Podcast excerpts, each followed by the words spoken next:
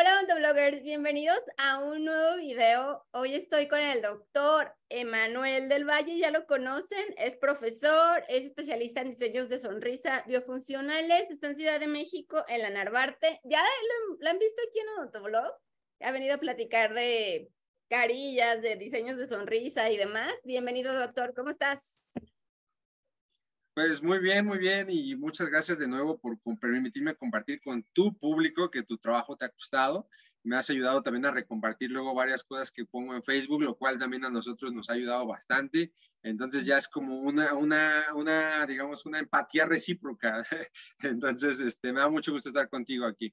Sí, ya somos colaboradores, ya somos amigos y, nos encanta pues compartir tu trabajo. Tú eres muy bueno en resina. Bueno, lo pueden encontrar en Instagram como DB Perfect Smiles. Tienes tu clínica en Narvarte que se llama Clínica del Valle Perfect Smiles. Tú eres, siempre lo he dicho, pues el mejor del condado, como dirían, el mejor de México en haciendo carillas de resinas y trabajando la resina. Haces cursos y demás y me da gusto que estés aquí. Por eso compartí, comparto tu trabajo, porque tu trabajo es muy bueno. Haces casos clínicos y ahí los pueden ver en mi Facebook y, y haces cosas muy padres. Y yo te podría decir que eres como tú y la resina ya son uno. Pues sí, yo creo que podría decirse que sí, ya no sé qué tanto sea una relación que disfrute o qué tanto es una codependencia, es una relación enfermiza, pero sí, es así, sí me gusta, es un tema que me apasiona, que yo ni sabía que verdaderamente yo iba a ser tan bueno, o sea, yo te mentiría que te dijera, no, yo en la facultad, mira, nada, es algo que de repente decidí adquirir y yo decidí empezar a desplazar mucho la, la resina porque en México, eh, tú sabes mucho de esto, de situaciones de marketing, por lo que tú te dedicas, estoy seguro que sabes demasiado. Entonces, yo no es que yo sea como súper experto, pero sí tomé dos, tres cursos de marketing odontológico y una vez me quedé con un concepto, ¿no? Que el mercado está donde no hay mercado. Entonces, en una ciudad como la Ciudad de México, con tanta competencia, donde el diseño de sonrisa ya no es nada único, es desde lo cosmético prostituido hasta doctores que son muy buenos. Entonces, realmente muy pocos en México trabajan la resina, a diferencia que en Sudamérica, quizás allí es una exageración, muchos trabajan la resina, entonces yo por eso decidí desplazar y empezarme a ser habilidoso en algo que en México prácticamente no, pues sé que existo yo y como otros dos doctores, yo siempre soy bien hablador de que yo siento ahorita que lo que nosotros hacemos sí son las más bonitas de México y simplemente porque hay muy poca competencia. Entonces, por esa parte es que yo desarrollé esta habilidad con el material. Y justo, pues lo que tengo para ustedes, para que sea más, sí, una plática y amena, pero yo siempre intento cuando yo explico algo o tengo una oportunidad de hablar, pues si voy a hablar de resina, pues dar dos, tres cosas muy puntuales que verdaderamente a un odontólogo de sillón, de esos de que estás todos los días en una boca y arrepintiéndote de dedicarte a eso, que verdaderamente tengas algo que, te ayude, o sea, que te dé dos, tres tips para comprender tu práctica diaria, en este caso utilizando la resina, y no necesariamente sin una super carilla, simplemente desde utilizar la resina para pegar un bracket, desde una resina posterior, entender la esencia del material, y es lo que yo les, les preparé para esta conversación. Bueno, mira, entonces es, es, esto, ¿no? Esto está como planeado para entender un poco los orígenes de la, de la resina sin caer en la aburrición, entender cómo es una resina y entender pues sus usos, un poquito sus pros y contras, y en comparación contra el otro material restaurador que existe, hay dos grandes, la resina y la cerámica. Entonces les voy a dar como este temita que se llama composite contra cerámica, ¿de acuerdo? Entonces, todo esto, estos materiales cobran relevancia, sobre todo lo que es la resina, a raíz de que surge la odontología adhesiva. Y esto es importante porque aunque muchos doctores que hacemos odontología adhesiva ya uno lo da por hecho, como que ya lo entiendes y sabes que existe, la realidad es que muchos eh, doctores que están en pregrado, sin su culpabilidad, a veces los maestros que están en pregrado, pues no, no manejan, aunque se supone que van a manejar toda la terminología y conceptos actuales de odontología, la verdad es que no. Entonces, eh, la cerámica es un material que nosotros se viene utilizando en, odontología desde antes de la edad de la odontología adhesiva. Antes nosotros nos podíamos retener a un diente todo a través de la macro retención. O sea, nosotros necesitábamos tener un diente con una forma bien retentiva, geométrica, macro retentiva, algo grandote, para que tú hicieras algo que envolviera a esa figura geométrica con un sellador de interfase más que cemento, porque tenía muy pobres valores de adhesión. Tú lo ponías ahí, ese cemento, entonces tú lo metías y la presión atmosférica hacía el resto. Entonces todo era una macro retención. Entonces la odontología restauradora hasta antes de 1953, todo era de macro retención. Era un mundo completamente diferente.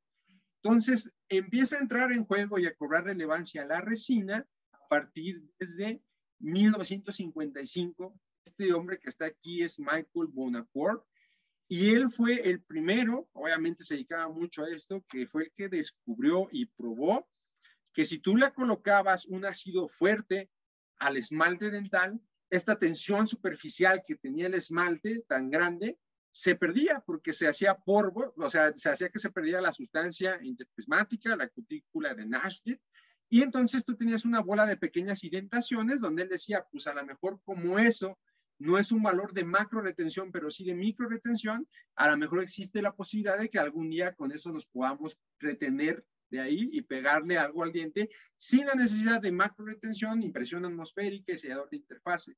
Entonces, desde ahí viene el primer concepto, que es el grabado ácido.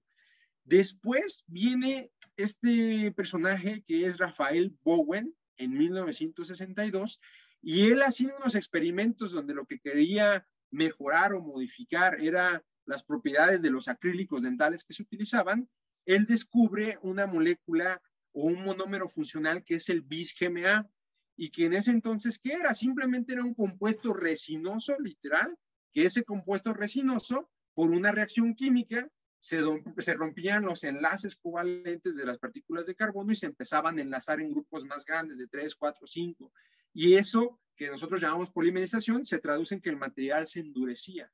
Entonces, ¿por qué sí es importante para mí como que hablar un poquito de, estos? No es porque yo quiera dormir a la gente con conceptos antiguos, no, no es mi estilo, sino porque creo que sí son a veces cosas donde cuando yo veo y hago lo que hago, yo digo, si estos dos cuates no hubieran existido, yo no me estaría dedicando a lo que yo me dedico. O sea, hay momentos que hay en los deportes, en, en otras ciencias, que son parteaguas, donde existe un mundo, un antes y un después, y en este caso es con estos personajes.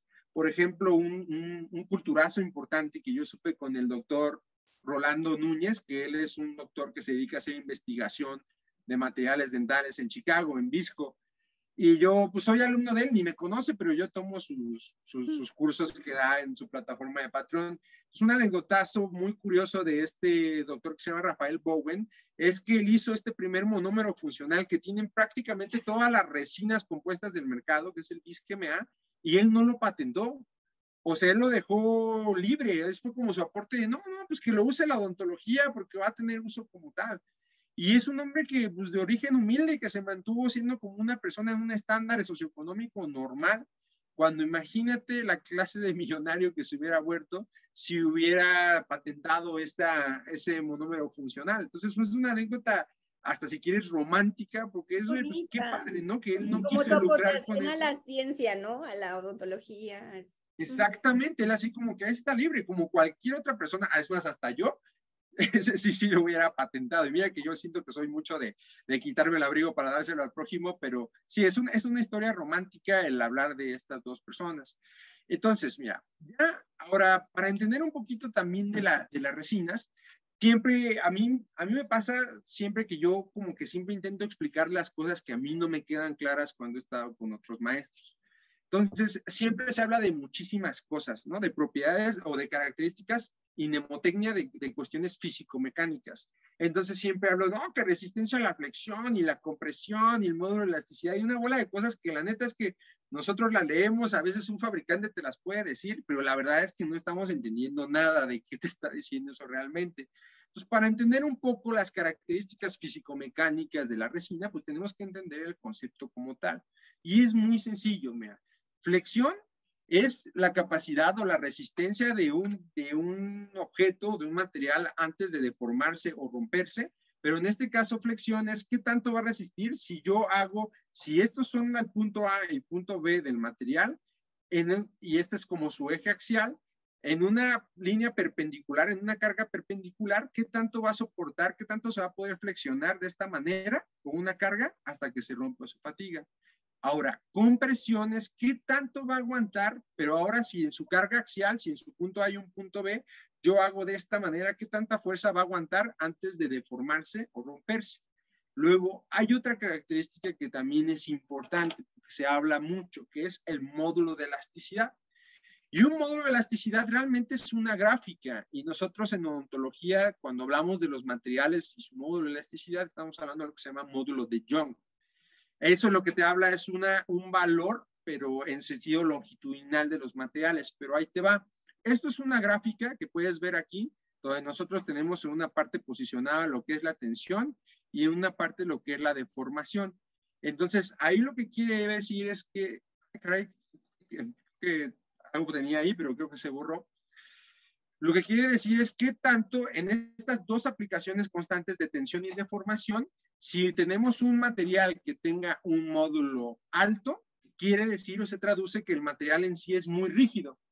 Si tenemos un material que su módulo de elasticidad es bajo, quiere decir que el material como tal es muy flexible. Entonces, ahorita lo vamos a ver aplicado a la cerámica y a las resinas y va a ser más entendible.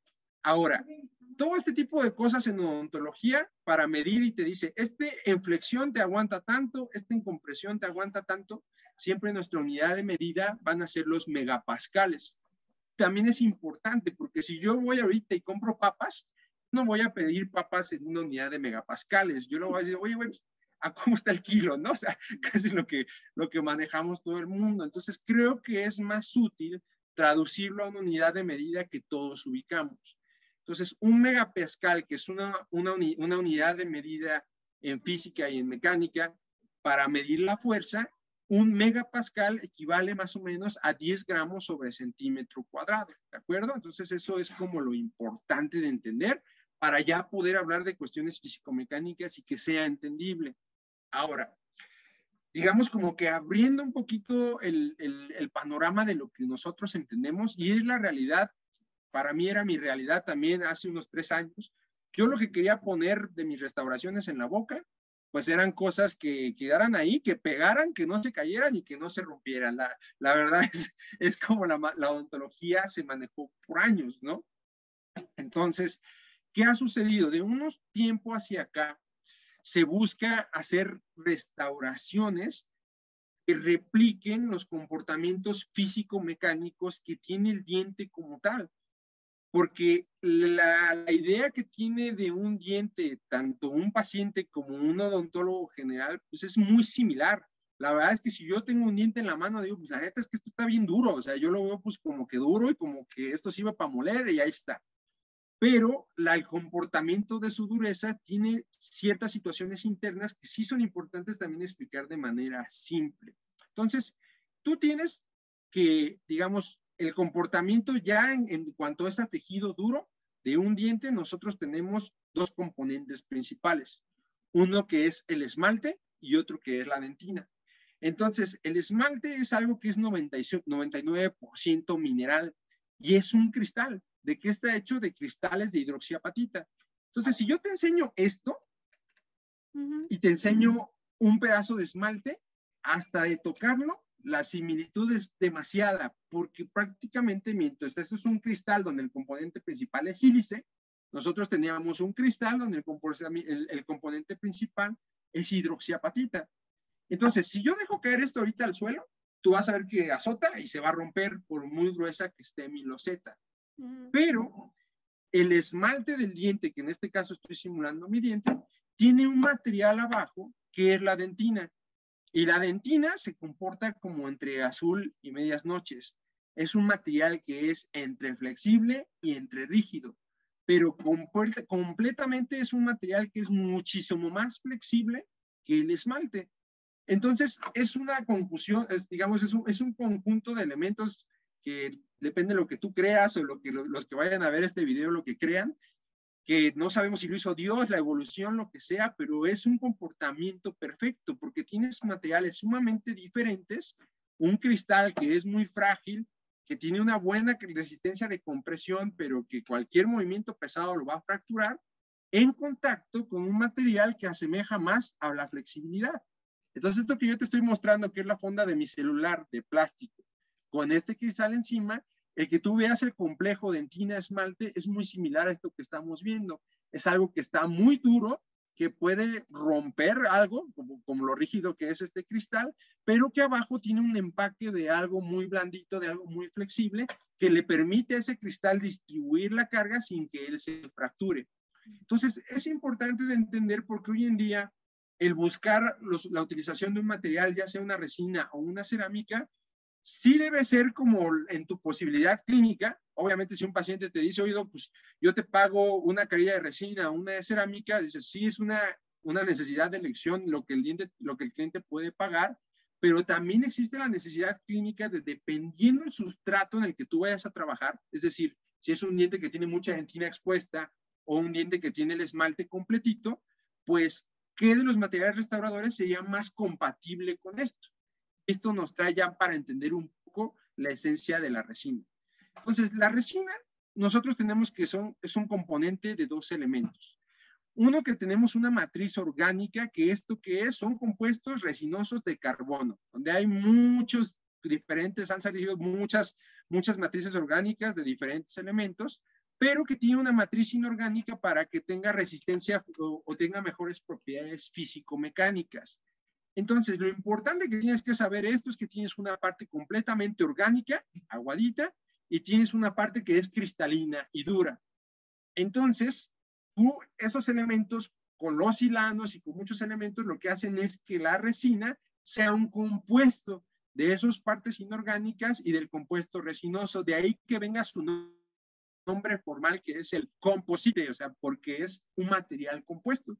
Entonces, eso que nosotros tenemos, pues lo que busca es precisamente que sea algo que yo pueda colocar, que sea flojito, pero cuando hay una reacción de fotopolimerización hoy en día, pues que endurezca. Pero es importante saber porque luego nuestros colegas sucede que de repente dicen, oye, a mí me llegó el fabricante y me dijo que esta resina está modificada con circonia y esta otra con disilicato de litio. Entonces nosotros nos vemos como, wow, por eso va a resistir eh, más, ¿no? Y es más fuerte y asemeja cerámica y todo. Pero ¿cómo es más, fácil de entender? Es como si yo les dijera, mira, si tú me ves a mí de frente y me ves en la calle, dices, oye, este cuate pues en esencia es moreno, ¿no? Pero si yo fuera rubio y de ojos azules, no, pues este en esencia es un anglosajón, ¿no? Entonces, la resina, sin importar la cantidad o el tipo de relleno que se le ponga, mientras sea un composite y te la den en una jeringuita, en esencia, son cadenas de carbono y, una cadena de carbono, un polímero como tal, pues ¿dónde lo hay? Hay en este plástico, hay en mi cabello, hay en muchas partes. El carbono es el amigo de todo el mundo en la naturaleza. Entonces es una estructura sumamente radicalizable. Entonces, eso es lo importante nosotros para saber en cuanto a resina, que realmente son cadenas de carbono que van a endurecer y que sí tienen componentes inorgánicos ahí que les dan diferentes propiedades. Ahora, a todos nosotros nos ha pasado, de repente lo estábamos estudiando, ¿no? Que las de macro relleno que resisten no sé qué, las de micro relleno tal cosa. A veces llega un fabricante y te dice tantas cosas que dices, ay, caray, pues yo no sé, pero le voy a fingir que sé de qué me está hablando y voy a creerle, ¿no? Pero más o menos hay que entender que realmente el hablar ya hoy en día de los rellenos de una resina ya no tiene mucha razón de ser porque todas las resinas compuestas tienen un relleno híbrido. ¿Qué quiere decir? Que tienen partículas más grandes, partículas más pequeñas y tienen diferente combinación de eh, vidrio de bario, de sílice, de cuarzo, de fluoruro de tibio, de muchos componentes que cada casa comercial le pone para mejorar sus propiedades físico-mecánicas y para el resultado que si es en el sector anterior para que también la puedas pulir, pero que si está en el sector posterior, pues que resista carga. Para todo ese tipo de situaciones es que está la parte de lo del relleno. Entonces, hoy en día todas tienen un relleno híbrido y se acabó esta parte de que esta la puedo usar en el sector anterior, pero en el sector posterior no. Realmente todas las resinas ya no existe esta parte de que tú tengas que seleccionar una u otra para trabajarla indiferentemente en un sector de la boca o no, dependiendo su carga. Entonces, en eso hoy en día no hay tanta importancia. Pero ahí te va.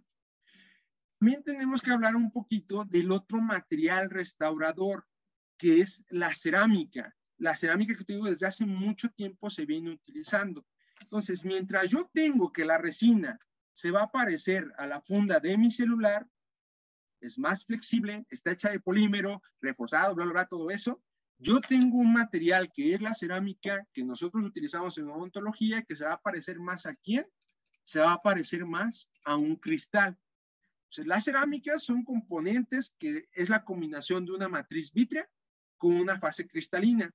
Para que esto se, se haga un compuesto cristalino y durito, estas se cocinan, se sinterizan, se tienen que hacer un horno, como se hace la cerámica desde una olla de barro hasta una IMAX. Entonces, nosotros llevamos utilizando cerámica dental, eh, cerámica de odontología desde hace muchos años. Yo siempre le digo en mi curso, le digo, aplico así como el, el, jueguito con los doctores que vienen. Y, por ejemplo, en la primer cerámica que nosotros utilizamos en odontología es la cerámica feldespática donde su resistencia en megapascales, que ahora es más entendible, era solamente 70 megapascales. Entonces, era algo que se veía, pues un cristal así como color dientecito, pues muy estético lo era, pero en resistencia tenía nada. Entonces, yo siempre le pregunto a los doctores, oigan, ¿ustedes, alguno de ustedes ha puesto una cerámica feldespática en alguna vez de su carrera? Y pues todos se quedan de, no, pues, no, la verdad es que no, nadie lo ha puesto. Y la respuesta es que todos hemos puesto una cerámica feldespática al menos una o dos veces, porque todos hemos colocado una corona metal porcelana donde quería sustituir esa fragilidad de esa cerámica que no aguantaba carga, pues cocinándola encima de un metal de alta fusión para sustituir como la misma fragilidad que tenía el material. Ahora, la fase cristalina son compuestos que es como el equivalente al mismo relleno que tienen los composites. Mientras la matriz vítrea es esa fase artillosa que cristaliza, pero que no tiene buenas propiedades físico-mecánicas, se agregaron diferentes compuestos de fase cristalina para mejorar sus propiedades de resistencia. Entonces, yo siempre hago esta analogía de que es bueno imaginar la cerámica como si fuera un chocolate, un tin larín. Y tú imagínate que la matriz vítrea es todo el chocolate. Y el chocolate pues es frágil, se te va a derretir rápidamente, se te va a poder este, romper. Pero imagínate que ese es de almendras y tienes las almendras ahí dispuestas en el chocolate y eso le da una diferente consistencia y resistencia a ese chocolate. Entonces, la fase cristalina es con lo que se ha empezado a jugar, con que si le pongo avellana, con que si le pongo almendras, con que si le pongo cacahuates. Entonces, con la cerámica, eso ha sido lo que se han obtenido diferentes materiales. Primero empezaron con el óxido de aluminio, como que mejoró un poquito, pero el valor de las restauraciones bajaba. Luego existe hoy en día, por ejemplo, en las cerámicas feldespáticas para carillas del sector anterior, son reforzadas con leucita, resisten unos 140 megapascales, prácticamente se dobló todo, pero eso no era funcional para el sector posterior. Mientras nosotros podemos cerrar a 130 kilos por centímetro cuadrado, no era suficiente para el sector posterior.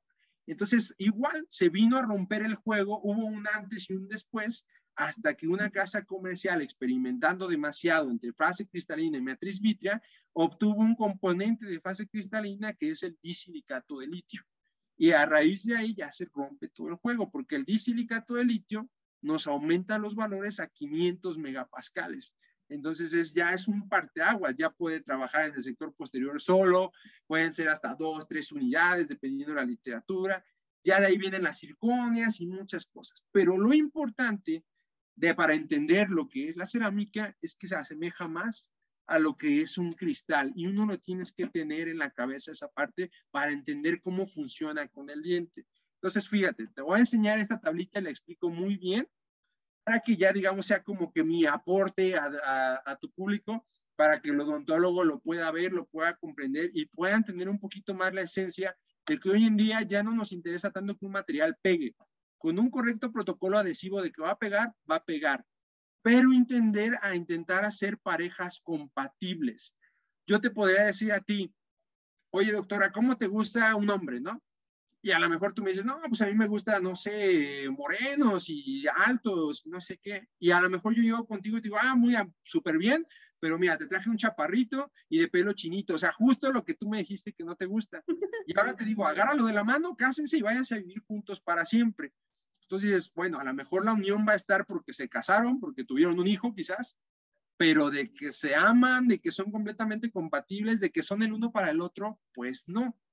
Entonces, en ese ejemplo sencillo es lo mismo que nosotros tenemos que intentar hacer en la odontología restauradora. unión forzada y unión ideal, ¿no? Exactamente. Por eso hay restauraciones que son más compatibles y sobre todo que alcanzan más longevidad que otras.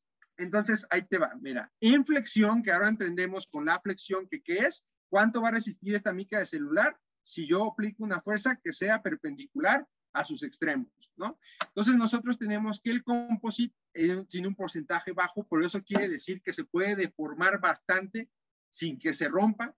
En la cerámica el módulo es más alto, pero quiere decir que tú haces esto e inmediatamente va a llegar no a deformarse, sino a romperse, a propagarse una fractura. En compresión, el composite, si yo lo hago de extremo a extremo y lo comprimo de esta manera, tiene una menor resistencia que la cerámica. La cerámica es muy buena en cuestiones de compresión, lo fractura por ciento, lo, doblega por centros, por cientos. Ahora, ahí te va este de acá, que sí, sí es muy importante. El módulo de elasticidad, ¿te acuerdas lo que te platiqué? Es de qué tan rígido es un material o no. Si nosotros vemos en el composite, es de 16 gigapascales. Si vemos de la cerámica, es de 95 gigapascales. Entonces, eso nos quiere decir que el composite va a ser más flexible y que la cerámica va a ser más rígido. ¿Y por qué aquí es importante? Porque si nosotros vemos que en estadística, en promedio, el módulo de elasticidad del esmalte es de 80 gigapascales y el de la dentina es de 14 gigapascales, entonces aquí ya podemos ver cómo va siendo más match uno que otro. Evidentemente, la cerámica adherida al esmalte va a ser un mejor match porque son características más similares.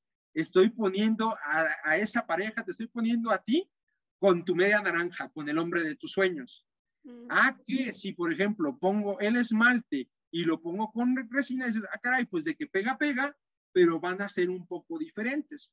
Entonces, ahí siempre nosotros intentamos replicar en esto que se llama biomimética, hacer restauraciones predecibles. Si yo voy a adherirme en esmalte, es más predecible y va a ser más longevo y va a duplicar mejor su resistencia, tanto a flexión como a compresión, si yo le pego una cerámica a una cerámica, o sea, al esmalte yo le pego algo cristalino, le pego algo cristalino, pues con el agua caliente, con el agua fría, el comportamiento va a ser muy similar. A que si yo tengo algo que es el esmalte, un cristal, y yo le pego algo que es muy flexible, entonces va a ser como, de, oh, espérate, yo no me comporto de la misma manera y va a ser muy difícil que se adapten. Entonces, ¿eso qué quiere decir? Que no voy a utilizar una resina en el esmalte, pues si no, si no funcionara, pues yo no lo haría, ¿no? Que es algo que yo hago muy seguido. Pero si se trata, por ejemplo, en este caso, de la diferencia que hay entre los materiales en sus características físico-mecánicas, quien te va a dar un buen aguante o una buena resistencia, esa unión entre dos, entre dos materiales que no tienen las mismas características físico-mecánicas, quien te hace eso es el bonding. Que el bonding, imagínate que es en el caso de que si estamos hablando que es esmalte con resina, imagínate que el bonding es ese matrimonio que tuvo un hijo y que ahora ya no se pueden divorciar. Entonces, es exactamente lo mismo. Es algo que si tú haces un buen protocolo de bondeo, pues lo que te interesa es que esa estructura, pese a sus diferencias, se mantengan unidos. Entonces, siempre hablando en esta parte, ahora yo lo que podría hablar es como de, pues, para que entiendan y que el odontólogo sepa qué es mejor, si la cerámica o la resina, siempre es más bien saber como los pros y los contras de cada uno de ellos. Entonces, fíjate, esto nos lleva como a que a sus características. La resina, por ser un material que es a base de cadenas de carbono con relleno, el problema que tenemos es que su tensión superficial es solamente adquirida por el pulido. Yo pulo, pulo, pulo mucho una resina para que tenga una muy alta tensión superficial y la placa no se pueda adherir. Si la placa no se adhiere, no vamos a tener una distorsión del color pero eso es adquirido, como está en la boca y hay agua, hay coca, hay agua caliente, hay agua fría, hay ácidos, esa tensión superficial se empieza a acabar. Entonces, como se acaba, tú ya tienes zonas retentivas donde se puede adherir la placa y obviamente reacción ácida de bacterias y todo, y el color de la restauración se puede modificar. Con la cerámica, la tensión superficial es buenísima, o sea, no hay que le gane. Y yo te puedo dar un ejemplo sencillo. Todos hemos visto, bueno, yo creo que yo siempre lo he visto, pero a lo mejor mucha gente no, pero muchas veces he visto una arañita atrapada en un lavabo o cualquier otro insecto.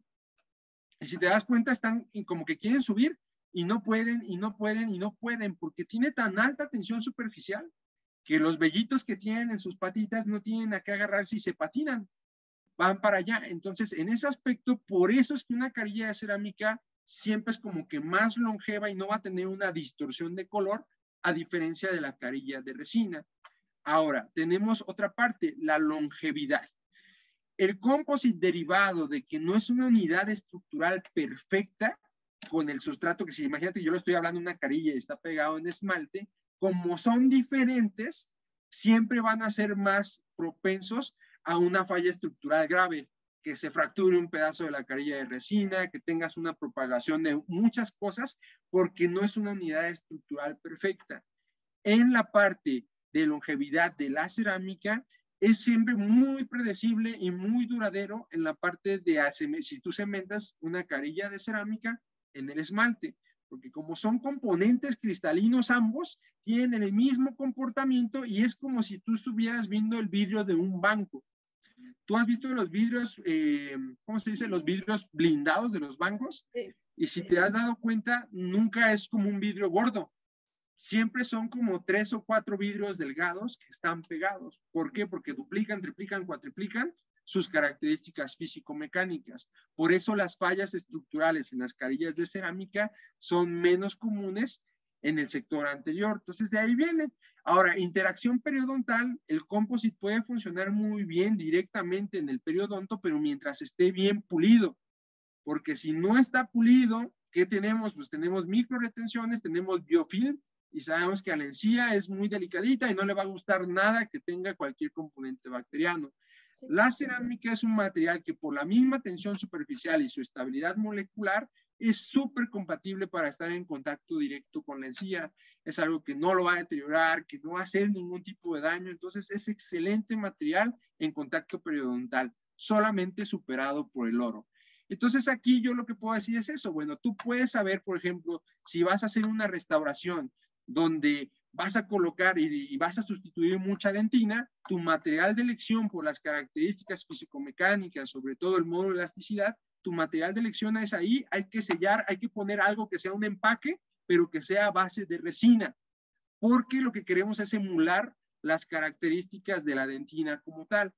Y si vas a tener probablemente una restauración donde tú la vas a colocar y es algo que va a ser más como esmalte, pues lo que más te conviene quizás sería utilizar pues una cerámica porque las características físico-mecánicas son más similares de la cerámica a las del esmalte. Y era algo que yo quería hacer como esta aportación cortita, pues precisamente para que los doctores entiendan un poquito más sobre los materiales. Las resinas, eh, la que viene fluida y la que viene en tubo que viene, no, no es fluida, no sé cómo se llama. Sí, como sólida, vamos a llamarle. Sólida, que la tengo que quitar. ¿Tiene las mismas características? No, varía mucho. La resina fluida, y es sencillo, sin tanto rollo, para que sea fluida, tienen que quitarle mucha cantidad de relleno para que tengas mayor matriz orgánica y precisamente el material sea menos viscoso y pueda fluir. Entonces, sus características físico-mecánicas son pobres. Por ejemplo, si tú me estás diciendo, oye, doc, puedo, no sé, en un paciente que perdió dimensión vertical, yo voy a levantar la mordida y yo voy a construir como si fuera algo, eso que coloquialmente se llaman tabletops, y voy a colocar una tabletop a un 7 para levantar la mordida y la voy a hacer con resina fluida. ¿Funciona? Probablemente en una característica como provisional te va a funcionar bien, porque va a aguantar un rato, pero tarde que temprano se va a fracturar o se va a romper o se va a descementar o lo que sea, porque sus propiedades físico-mecánicas no son tan buenas como una resina sólida que es tan sólida, es tan viscosa, que tiene unas buenas proporciones de relleno, lo cual te permite precisamente que sus propiedades físico-mecánicas pues sean mayores. Por eso hoy en día, si ves, está mucho, mucho la tendencia de los doctores que hacen odontología biomimética, que están cementando cualquier incrustación, lo hacen con resina precalentada, le llaman. ¿Qué es eso? Tú tomas determinado tipo de resinas, son las que para artículos, para la odontología basada en evidencia, hay determinadas marcas de resinas que si tú las calientas, pues obviamente, ¿qué es lo que va a pasar? eso que está muy viscoso, muy compacto, se vuelve más fluido. Entonces, si tú la calientas, lo que haces es a la hora que cementas una restauración, pues tienes una interfase, tu cemento es una resina con muy buenas propiedades físico-mecánicas, que obviamente eso te va a dar pues mayor predictibilidad a lo que sea que estás adhiriendo, pues que dure más tiempo con los años. Porque si tú ves, por ejemplo, una, una resina compacta, una resina sólida contra una resina fluida y le haces pruebas de laboratorio de abrasión, de varios ciclos y eso y vas a ver que la que se deteriora primero, pues por supuesto que es la, la fluida. Entonces, de ahí viene la diferencia. Okay. ¿En tu consultorio la fluida en qué casos la usas? Pues yo la utilizo mucho. Fíjate que yo siempre siento que la resina fluida es como el material más subestimado que tenemos hoy en día en odontología porque sirve para todo, sirve para poner topes de ortodoncia, sirve para amarrar un arco de ortodoncia, sirve para hacer un provisional posterior, un provisional anterior, sirve para todo, pero yo te podría decir que netamente en la técnica de carillas de resina que yo hago, la capa más superficial, que es el esmalte, yo la inyecto.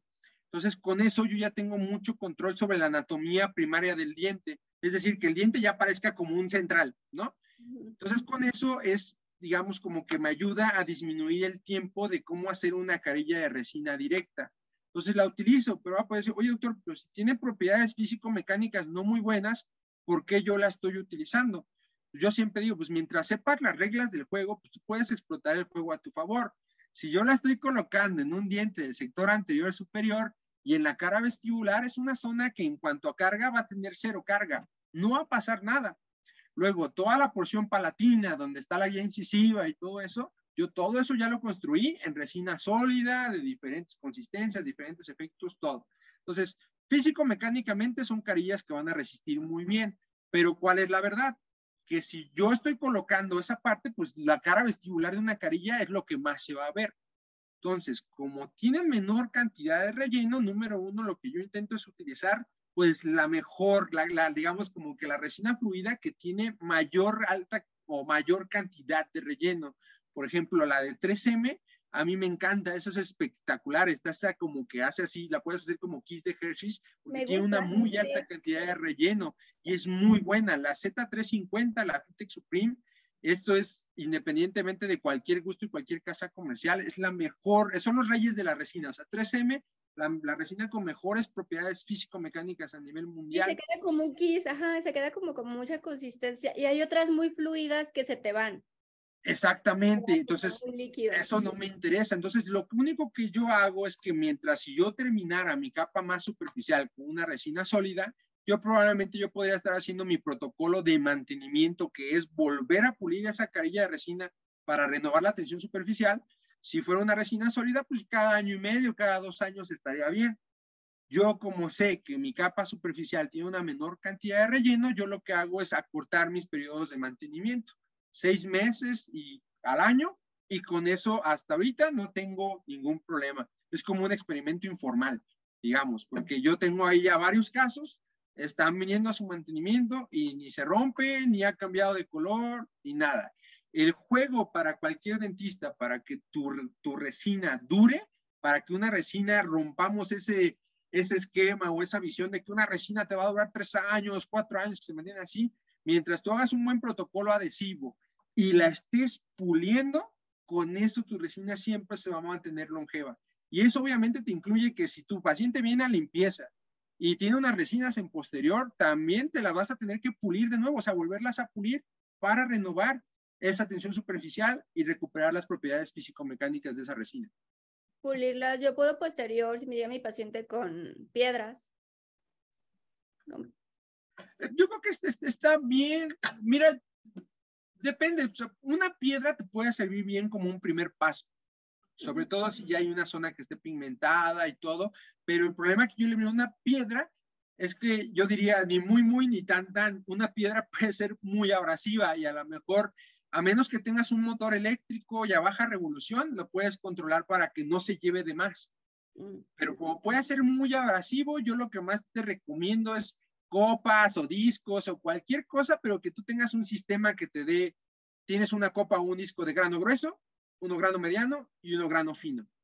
Y con eso normalmente tú le puedes dar con toda la seguridad de que lo estás puliendo y que tampoco se está llevando tanto de la resina como no te interesaría. Lo que nos interesa es perder micras. En cada pulido lo que yo hago es que esa parte que ya se contaminó, esa parte que se cayó el relleno y que ya está contaminada, por eso literal lo que hace uno es llevársela.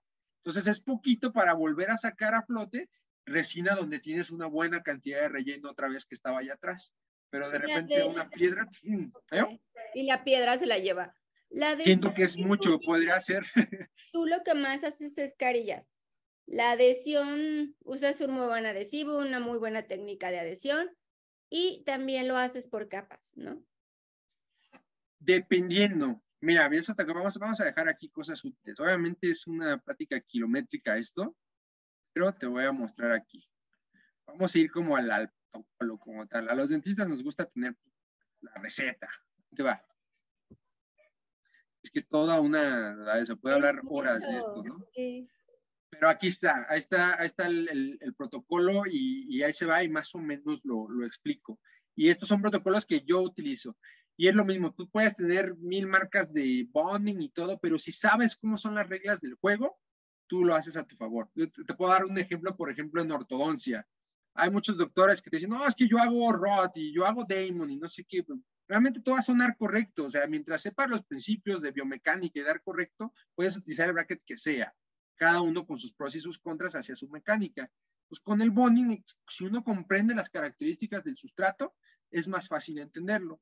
Entonces, fíjate, si yo trabajo en el esmalte, Primero, siempre intento yo hacer un, arenado.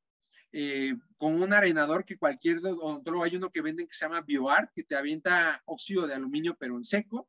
Ahora, si bien dices, doctor, pues yo no tengo un arenador, pero quiero empezar a hacer este protocolo.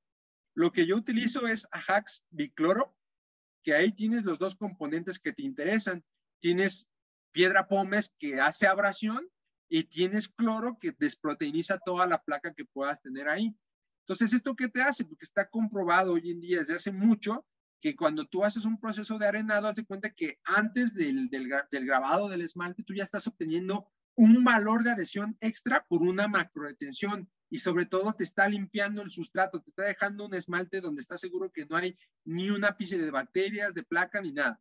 Entonces, primero va el arenado y si no, tu profilaxis con eh, Ajax bicloro. Después viene el ácido fosfórico 28 al 32%, se tiene que lavar el doble de tiempo, normalmente se deja 30 segundos y se lava un minuto. Eso cuando no lo hacemos pues, sentimos que está pasando una hora, pero hay que tener la paciencia de lavarlo un minuto.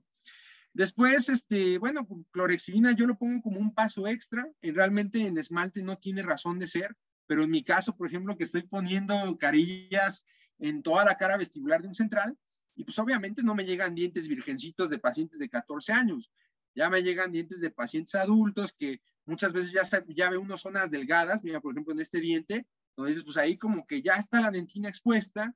entonces, lo que nosotros hacemos cuando ponemos clorexidina en la dentina, en una dentina que recibió un estímulo de un ácido, es protegerla de la aparición de unas enzimas que aparecen en todas zonas donde tenemos colágeno tipo 1 del cuerpo humano.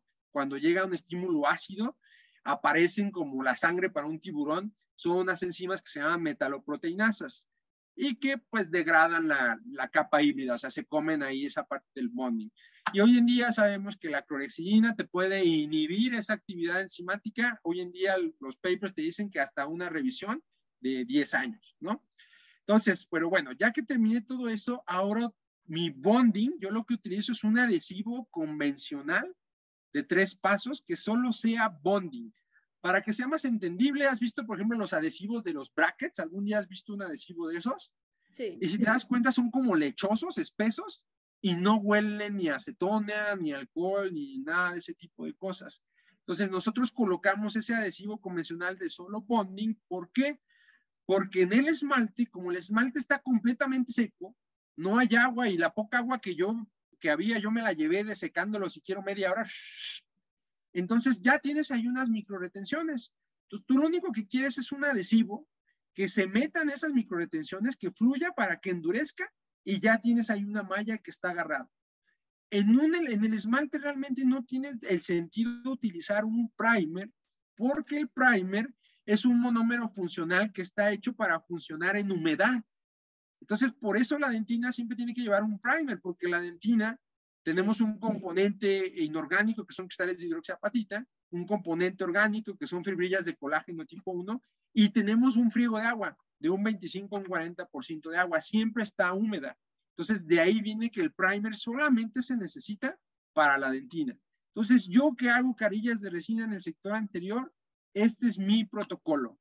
Yo hago de esta manera, ¿por qué? Porque era lo que te decía, como yo sé que la resina no es completamente similar a las características del esmalte, son una pareja que no se van a llevar bien, por verlo de esa manera, yo necesito un protocolo de bondeo bien, bien, bien predecible para que eso funcione.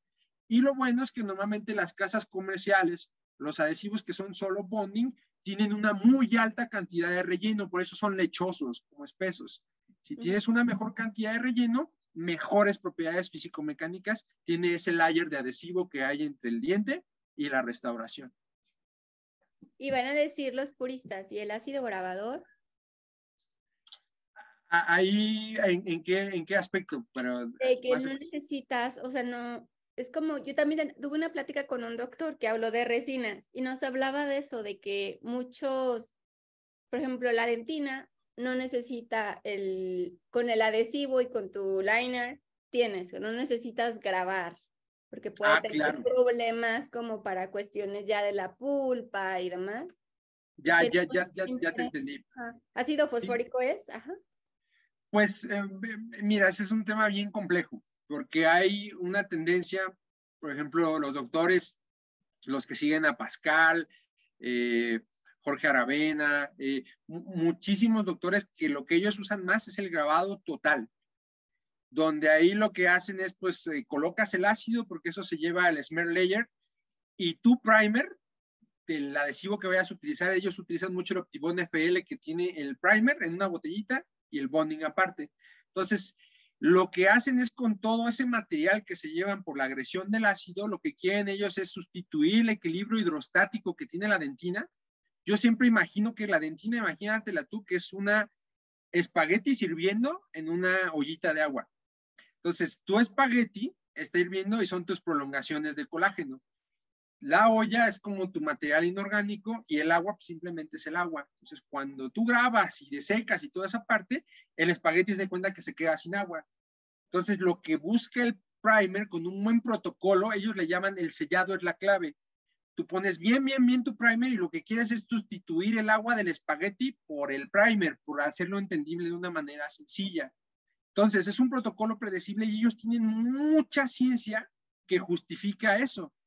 Pero está la tendencia también del grabado selectivo.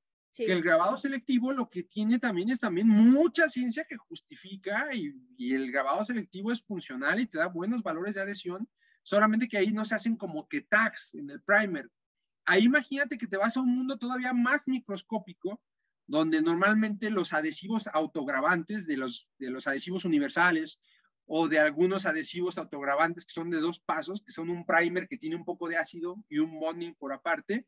Esos ya tienen cierta cantidad de ácido ortofosfórico, pero en graduaciones muy bajas, 3%, 5%. Entonces, lo que eso hace es medio disolver el smear layer, no lo descompone como tal, o sea, no te deja permeable los túbulos dentinarios, pero al descomponer el smear layer, lo que ellos, digamos, que queda expuesto es el contenido inorgánico de la dentina, que es la hidroxiapatita. Y hay un monómero funcional que tiene, es una patente que ya está liberada hoy en día, que es el 10-MDP. El punto es que ese monómero funcional, su grupo fosfato, se une muy bien con los grupos de calcio y de la hidroxiapatita y se forma una sal. Entonces, si tú ya formaste una nueva molécula, está habiendo adhesión, solamente que más pequeña. Entonces, si me preguntas a mí, que yo soy un hombre de clínica, de que yo hago esto todos los días, siendo que las dos funcionan sin ningún problema, pero es menos, es, menos eh, factible que caigas en un error de una sensibilidad posoperatoria haciendo un grabado selectivo que haciendo un grabado total. Entonces yo siempre le digo a los odontólogos generales del día a día, es como de, pues si tú no eres el Jorge Aravena o el, Pascal Mañé y no tienes ese supercontrol de tres horas para hacer una restauración, más predecible es un protocolo de un grabado selectivo tal cual como yo lo tengo aquí. Mejor grabado selectivo para ir a la segura de que al paciente no le duele. Sí, sí se, evita lo que es este la sensibilidad posoperatoria que siempre nos persigue con las resinas, pero que se puede prevenir, que se puede prevenir. Pues sí, espero digo, que haya sido como más entendible con el rollo de lo del espagueti y eso, pero a mí siempre me gusta que todo sea, sí, conciencia, pero sencillo, o sea, de manera que uno puedas identificarlo en tu día a día. Y en cuanto a resinas, ya ves que ya hay muchísimas, que el bulk, bueno, ya hablábamos de la fluida, existe el bulk, existe, bueno, de la que yo estoy enamorada, que es de un solo, un solo, un solo tubo de resina te da todos los tonos de colores. O sea, como que ya existen como mil resinas. Ajá. ¿Cómo le recomendarías a un dentista cuál comprar, qué comprar, qué quiere hacer? O sea, yo sé que también tú manejas mucho Ivoclar, o sea, que, y son resinas, pues es un kit, son un poco más caras. Este, ¿Tú qué, qué recomiendas? Como que recomiéndenos a todos los dentistas cuáles tenemos que tener básicas. Mira, deja, deja de compartir mi, mi pantalla. Eh, mira, pues yo creo que la, yo haría la recomendación dependiendo la función que quieras que tenga esa resina. Entonces, por ejemplo, yo te diría que independientemente del relleno y de cualquier característica, si vas a trabajar en el sector anterior, puedes trabajar con una marca que tienen fama de buenas tonalidades, de que son bonitas para emular las características ópticas del sector anterior. Por ejemplo, si las, las Empres, las Filtex Supreme, las Miserium, son de que yo conozca buenas dentistas, buenas resinas si vas para el sector anterior. Por ejemplo, si vas para el sector posterior, yo de ahí soy de los primeros, hasta los mismos casos que son del sector posterior. Ah, caray, ah, caray. Es la mascota de, oficial de, de Odontoblog, sí. Ahí salen todas las historias. Está este muy bonito. No lo sé que es buena onda, ¿verdad? Sí, ya está viejito, pero es lindo. Y nomás ah, quiere estar de paseo. Dice, ya lo vi, a todas sus canitas, sí, infierno. Sí, sí, para, son las anteriores más artísticas, que quiero mezclar varios tonos, ¿no? Sí, pues digo, las empresas ahí son, son buenas, Miserium, las, las Filtex Supreme. Ahí lo importante sería tener bien la selección de, por ejemplo, necesitas para lo que te va a quedar al fondo de tu efecto, necesitas algo con mayor opacidad, o sea, que una resina que no sea transparente. Entonces necesitas nada más ahí como que tu set de dentina y tu esmalte que va a ser más translúcido y tus efectos, o sea, necesitas tener una combinación de eso para recrear algo bonito como un diente en el sector anterior. Para, el sector posterior, yo ahí hablaría en función de qué tan profunda es tu, tu cavidad y el tipo de restauración. Por ejemplo, si vas a hacer una clase 1 normal, ahí sin problema, tú ponle una resina de la que sea, de las que digan body o de esas que tú me estás diciendo que es de un solo. Exactamente. Ahorita voy con lo de las bull porque esas tienen otras características, pero ahí tú le puedes poner cualquiera que diga body porque lo que te quiere es que más o menos el color que tú vas a utilizar se va a mimetizar fácilmente con el resto del diente. Hay muchos doctores que hacen ahí como que colocan tres masas y masa de dentina. Y la verdad a mí para, para el sector posterior echarle tantas ganas, ahí sí se me hace un poco más crema de lo que realmente nos da de utilidad. Entonces ahí es indiferente, pero justo esto que tú estás mencionando de las bulk. Las bulk son resinas que están diseñadas como para cavidades donde tu piso está muy profundo. ¿Por qué? Lo que traen las bulls son monómeros preenlazados en grupos de tres o cuatro de set de carbono, porque lo que quieren es compensar la falta de polimerización, porque una vez que tú tienes la luz a más de 4 milímetros de distancia de lo que quieres que se polimerice, tú estás perdiendo una una, un grado de conversión hasta del 60%. Entonces tú vas a ver que el material es más transparente, ¿no? Para que pueda llegar la luz. Pues puede ser eso. También he visto unos auxiliares que son como unos pivotitos que tú los pones y se supone que conducen la luz. O sea, si tú vas a trabajar en una cavidad profunda, una resina bulk para crear tu piso, sí es un buen elemento de... para no tardarte tanto en, en fotopolimerizar tantas capas. Pues más que nada es para compensar que si tú utilizas una resina normal, como la luz está lejos, va a endurecer, pero te digo, es una fotopolimerización donde está quedando mucho monómero sin convertirse. Entonces esos monómeros sin convertirse son radicalizados. es una resina que, digamos, no está bien curada, por llamarla así. y tiene menores propiedades físico-mecánicas. Pues una resina bulk en el mero fondo eh, eh, te está compensando eso, porque como ya hay monómeros preenlazados, pues aunque la luz no esté convirtiendo bien, se van a agrupar. Esa es la, la lógica del funcionamiento de la bulk. Pero te digo, una bulk es más, digo, como para cavidades profundas. Tú tienes una, un sector posterior, una cavidad normal, y no, una resina normal te va a funcionar muy bien. De hecho, los que saben de esto, como el doctor Jorge Chévez, muchos doctores que están cómicos, artículos diarios, que son de los que yo aprendo, y por ejemplo, ello está compensado hoy en día que si tienes una cavidad profunda y no tienes una resina bulk o no vas a poner un compuesto dual para elevar el piso, lo que vas a compensar para que se fotopolimerice, para que se conviertan bien esos monómeros, es con mayor tiempo de exposición. Una buena lámpara, que tú sabes en el mercado, pocas son las que verdaderamente son buenas, y obviamente, si normalmente te dice el fabricante, pues aquí 20 segundos y tú ya fotopolimerizaste una capa bien, ahí lo tienes que dejar más tiempo. Uno, si son 20 segundos, lo que te sugiere a veces hasta el minuto, porque quieres compensar lo lejos que está la luz de lo que estás fotopolimerizando. Y así, yo así es como lo manejo y es más, más sencillo de hacer. Sí, sí, tener como, yo posteriores tampoco no pongo como dentina y pongo pues nada más la del color superficial, pero sí ya existen, bueno, yo me traían una de Estados Unidos, el doctor Leo, y acabas de hacer un video con el doctor Leo. Ajá. Márquez de Odonto Academy. Ah, sí, yo acabo de hacer un video con él. Es muy amigo mío. Ajá, me dijo, acabo de hacer el video con el doctor. Este, él me trae una resina, la omicroma, que es un solo ah. color, como que se lo puedes poner a todas las cavidades y, da, y te da desde una a uno hasta cuatro, hasta colores muy amarillos, colores, y sin tener que tener tantos tubos de resina. De hecho, va a sacar, va a sacar uno seco bueno, nosotros que nos patrocina a ti y a mí, que nos patrocina Seiko, va a sacar una parecida así que... sí, de hecho, creo que a nosotros ya nos dieron una, una muestra, pero no se me olvidó el nombre, y, ya, y es lo mismo. Pero mira, no es porque mientan, porque no mienten, pero te voy a decir cuál es la esencia de esas resinas. Son resinas que son muy translúcidas. ¿Por qué? Porque siempre, aunque tú pongas poquito, lo que pasa es que se mimetizan bien porque agarran el color del sustrato. Lo que está abajo es lo que sale a la vista. Entonces, desde ahí que sean de esa manera que se mimetizan muy bien. Pero es lo mismo, te digo, si uno sabe las reglas, tú puedes combinar de todas. Si tienes una dentina y, no tengo esa de multitonos, pero tienes una dentina que diga esmalte, la utilizas y te va a hacer lo mismo. Mientras el incremento sea delgadito y se va a mimetizar súper bien.